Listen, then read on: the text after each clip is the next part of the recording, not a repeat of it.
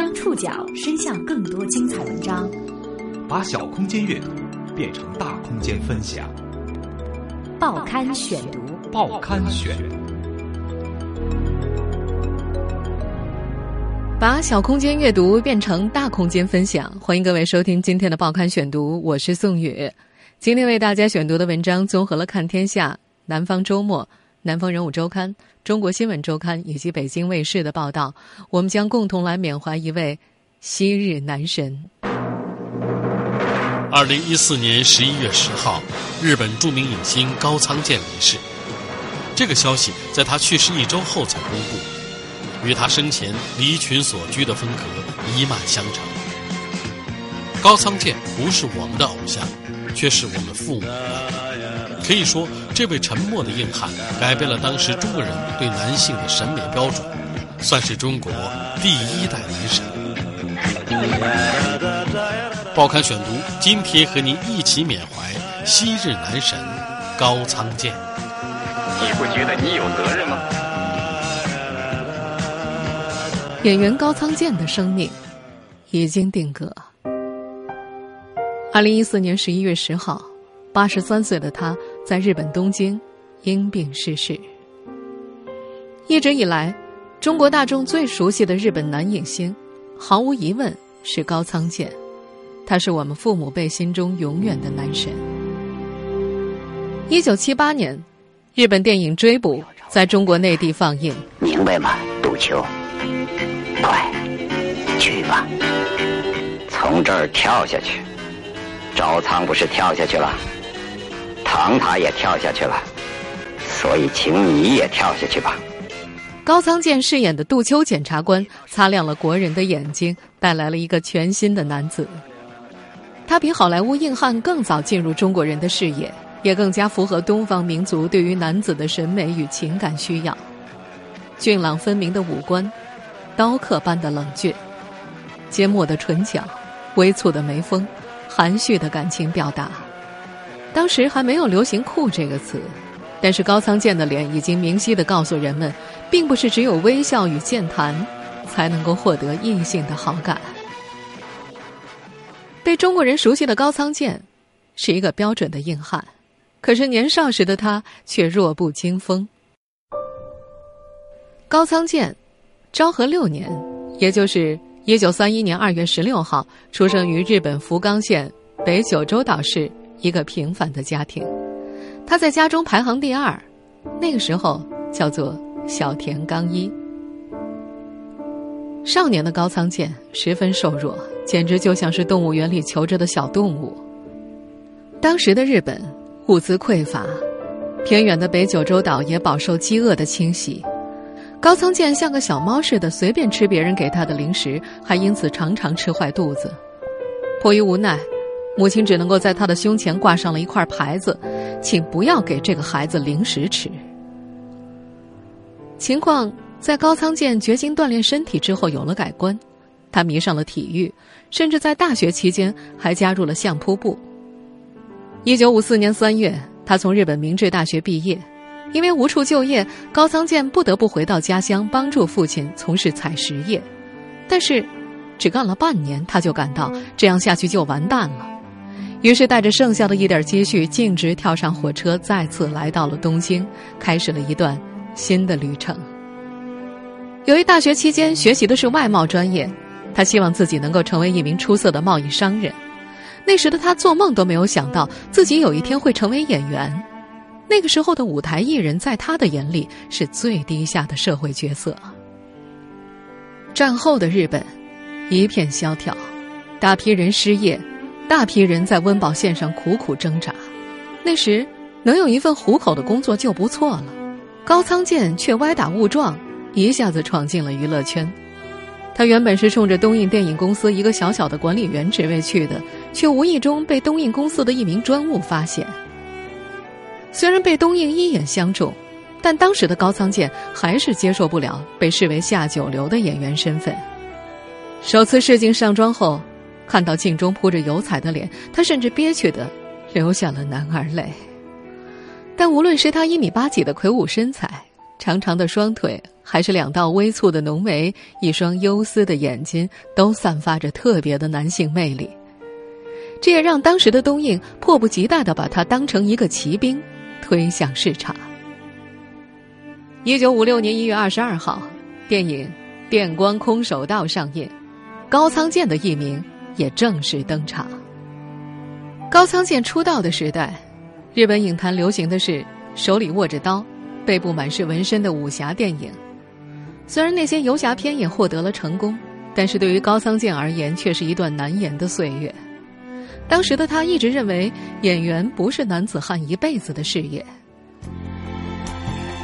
以美男子形象出道的高仓健，属于典型的大器晚成型。他的个人风格一直要等到他步入中年后才得到强化体现。也正是这种风格影响了一代中国观众。报刊选读继续播出《昔日男神高仓健》。上世纪七十年代初期，随着日本观众欣赏的口味更趋现实。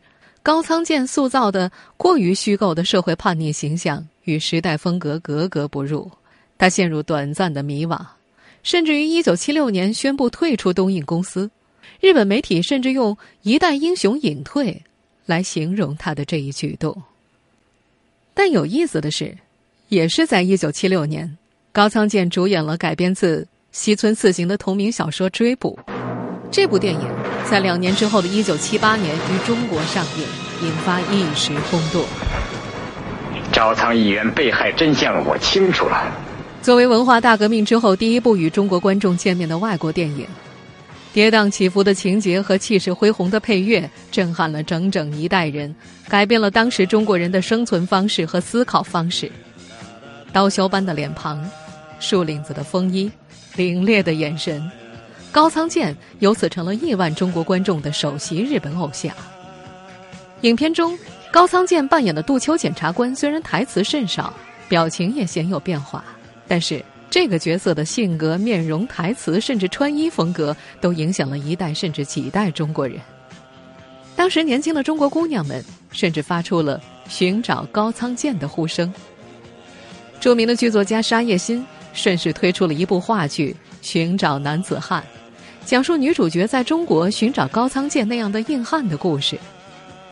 为追捕的女主角真由美配音的著名配音演员丁建华就曾回忆说，自己当年回家就要求老公也要像高仓健那样。当年有一家国内的服装厂，依照高仓健在影片中的那款风衣生产了十万件，结果半个月的时间就全部卖光了。这是至今人们记忆犹新，甚至对中国社会产生过重要影响的高仓健现象。至今，对年长的人提起高仓健，人们眼前还是会浮现出那个与真由美一同策马驰骋的杜秋的身影，还有就是这首《拉呀拉》的主题旋律。为什么？为什么？我喜欢你。更重要的是。高仓健的出现，使国内那些所谓的奶油小生一时没了市场。那时刚刚还沉浸在小花获奖喜悦的唐国强，甚至一度陷入了从影的困境。他因为在这段时间极不幸运地被选中在《孔雀公主》里扮演了多情的傣族王子，而获得了“奶油小生”的称号，成为人们调侃的对象。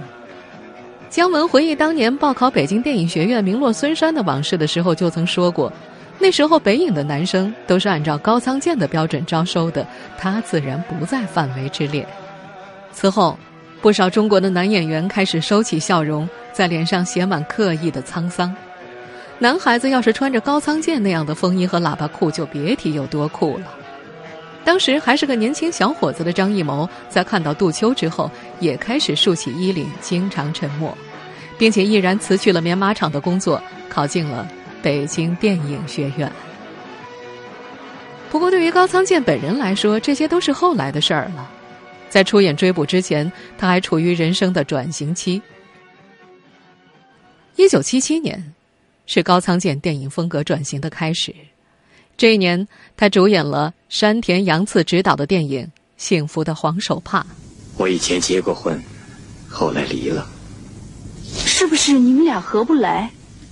还是谁又相好的？这部电影。讲述了一个出狱的好男人带着犹豫和深情回到好女人的家。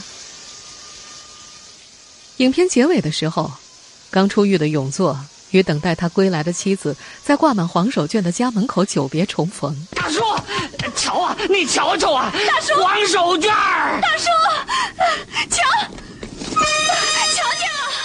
没有泪水，没有言语，只有一个远景。永作那坚毅的背影，让无数影迷潸然泪下。这是高仓健演技封神的代表作。第二年，这部片子获得了四项日本最高的电影奖项。追捕和幸福的黄手帕，也为高仓健赢得了前所未有的声誉，彻底奠定了他在日本影坛不可动摇的地位。接下来的日子，随着中日文化交流黄金期的到来，由高仓健主演的《追捕》《幸福的黄手帕》《远山的呼唤》等，在中国国内掀起一阵观影风潮。并且在很大程度上改变了当时中国人的日本观。这一系列影片为中国人留下了一个日本影人、日本男人的完美形象。高仓健也成为当时的中国女性寻找伴侣的一道标杆。但是命运弄人，一个迷倒了所有女性的男人，却不知如何留住自己的最爱。报刊选读继续为您讲述昔日男神高仓健。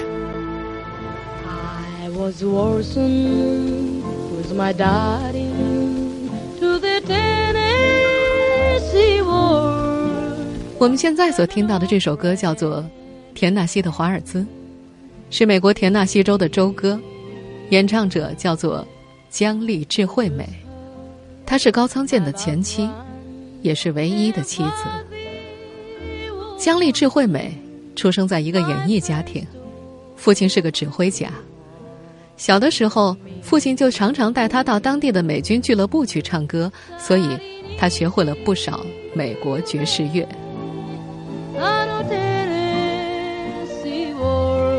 我们现在听到的这首田纳西的华尔兹，出自江丽智慧美十五岁时出版的一张唱片。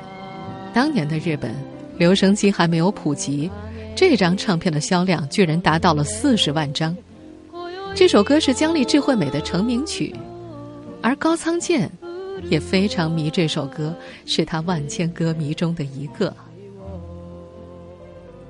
一九五四年，也就是不愿意做演员的高仓健走进东影摄影棚的那一年，二十五岁的他和十九岁的江丽智惠美相遇了。智惠美当时已经是红透半边天的歌星，因为之前在一部戏当中的出色表演，也因为她甜美的歌声，在那次的影片拍摄当中，她被东映公司邀请出演影片的女主角。而高仓健是与她搭戏的男配角。摄影棚中初次相见，高仓健就不知所措的红了脸。虽然高仓健比智慧美年长六岁，可是在他的面前，高仓健。是仰慕他多时的粉丝，第一次合作，又是一名电影新人，在智慧美的面前，高仓健表现得十分腼腆，拍戏的时候甚至不敢看对方的眼睛。智慧美却无端的喜欢上了这个脸色发白又略带羞涩的大男孩，戏里戏外，他们成了无话不谈的朋友。如果不是多年后他朋友的讲述。今天的我们，任谁都不可能把当年那个浪漫、热情、活泼、快乐的男子与荧幕上那个冷峻、严肃、不苟言笑的硬汉联系起来。当时的高仓健喜欢智慧美，又有机会接近她，便对她展开了疯狂的爱情攻势。他知道智慧美喜欢进口车，便想方设法弄来一辆名副其实的雷鸟运动车。知道智慧美喜欢乒乓球运动，便在他家搭了个乒乓球台，天天过来陪她打。他偶尔也会弄出一些更加浪漫的小花絮，比如在智慧美毫无准备的情况之下，开着一架不知从哪儿借来的私人小飞机从天而降，带着智慧美喜欢的各种特色小吃和一些精致漂亮的小礼品。那点点滴滴的浪漫，那份灼人的热情，终于让智慧美乖乖的举手投降。一九五九年二月十六号，高仓健二十八岁生日那天。一份火热的爱情瓜熟蒂落。智慧美宣布，婚后她退出舞台，安心做他的妻子。不过那段时间，高仓健的电影事业还处在艰难的起步阶段。一部又一部动作雷同、故事雷同的侠义片，不但在过度损耗着他的身体，也在过度损耗着他的精神。幸好那时有智慧美在，紧张繁忙的拍片之余，急匆匆回家看到妻子，高仓健就感到心安，有了继续前行的力量。婚后第三年。智慧美怀孕了，一直喜欢小孩的高仓健放下了很多工作陪伴妻子。无奈，天有不测风云，一次意外毫不留情地夺走了那个尚未出世的小生命。智慧美流产了，并且留下了致命的后患。医生宣布，如果她再度怀孕，不仅有流产的风险，连大人的生命也很难保障。对于酷爱孩子的他们来说，这就相当于判了幸福的死刑。最后看了一眼那个尚未完全成型的小生命，他们今生唯一的女儿，高仓健痛苦的低下了头。此后，丧女的悲痛几乎让他无处躲避，唯有一步接一步的拍戏。一九六四年，高仓健出演了《日本侠客传》之后，渐渐变成了独行侠，经常玩失踪，甚至几个月杳无音信。荧幕上。他手持大刀，脚着木屐，永远是一副硬汉形象。荧幕背后，没有人看到他那颗流着血泪的心，连妻子智慧美也不能。彼时的姜丽智慧美，日子并不比高仓健好过。她没有了事业，又没有了心爱的孩子，唯有一个心爱的男人，还天天泡在片场，无法不抱怨，也无法不伤心。但是谁也不肯说，彼此的冷漠渐渐在他们的婚姻里砌起了一道冰冷。报刊选读继续播出：昔日男神高仓健，姜丽智慧美违背了自己当初婚礼上的诺言，选择了复出。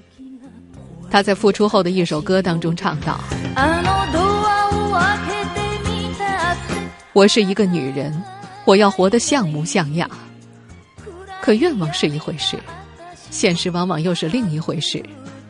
重回歌坛的他，并没有把日子过得像模像样，他的歌声渐渐被人们淡忘。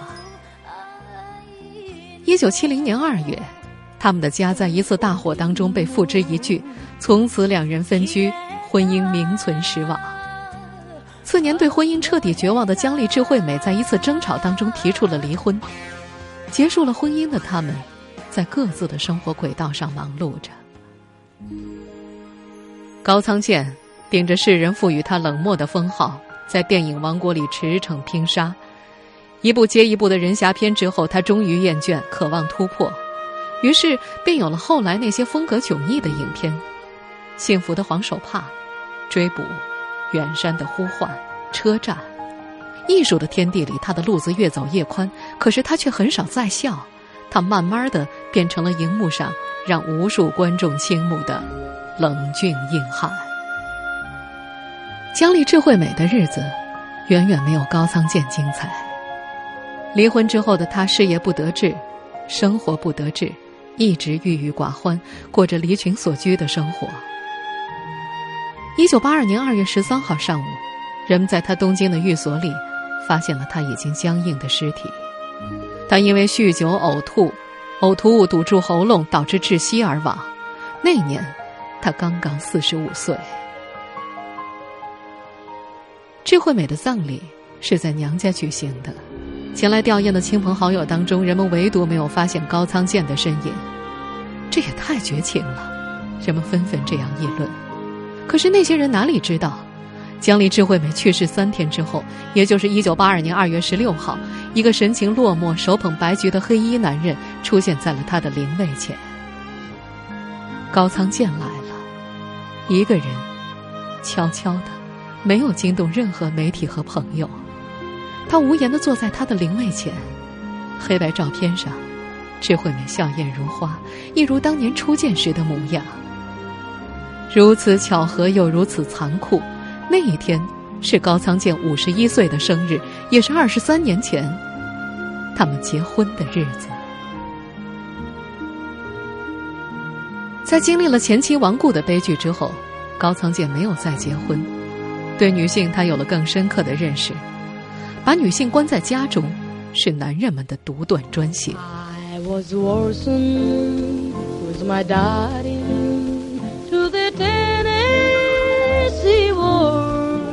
一九九九年，姜丽智慧美红极一时的歌曲《田纳西的华尔兹》出现在了高仓健主演的《铁道员》当中。影片讲述了一位忠于职守的铁道员的故事。妻子在结婚十七年之后不幸病逝，女儿在出生不久之后也去世。他把毕生都献给了工作，在冰天雪地的火车站值守了四十五年，独自承受着丧失妻女的痛苦。在拍摄的过程当中，高仓健多次提议让导演加进去田纳西的华尔兹。他希望以这首歌表达对亡妻的怀念，也通过这部影片从某种重负当中解脱出来。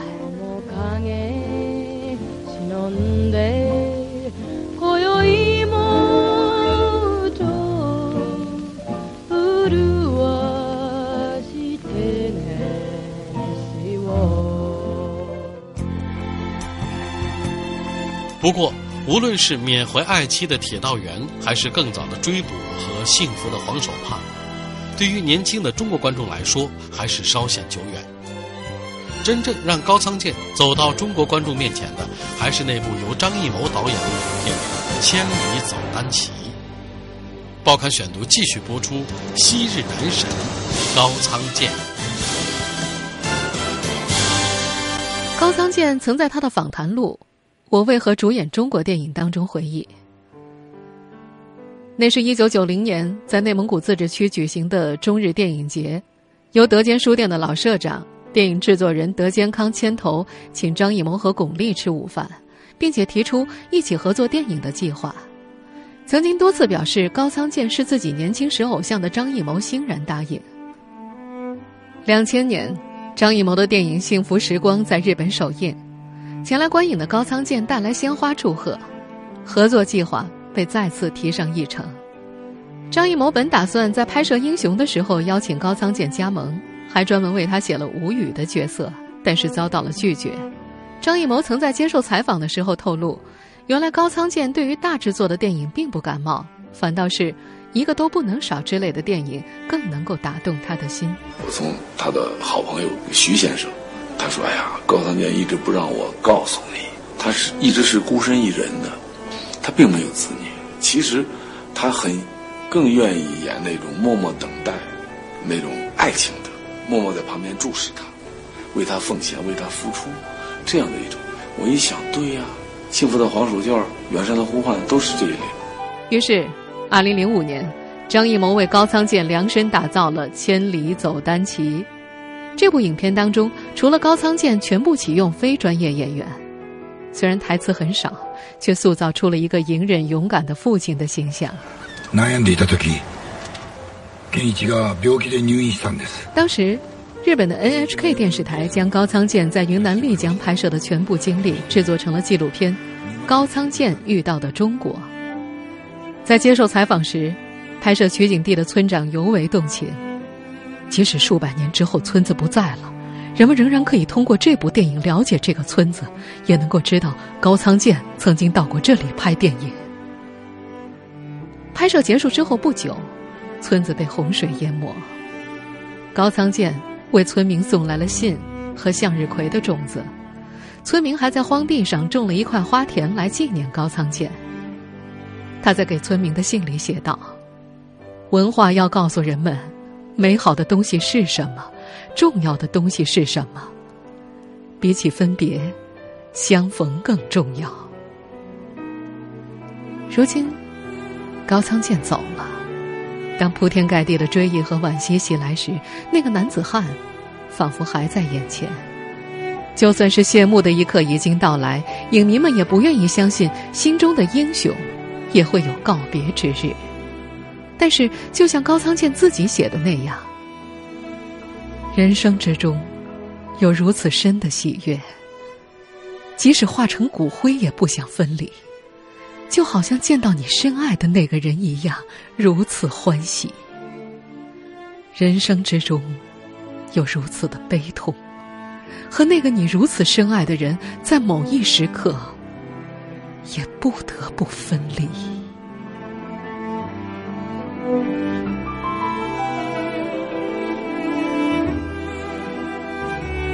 听众朋友，以上您收听的是《报刊选读》，《昔日男神》，高仓健。我是宋女，感谢各位的收听。今天节目内容综合了《看天下》。南方周末、南方人物周刊、中国新闻周刊以及北京卫视的报道。收听节目复播，您可以登录南京广播网或者登录喜马拉雅 FM。我们下次见。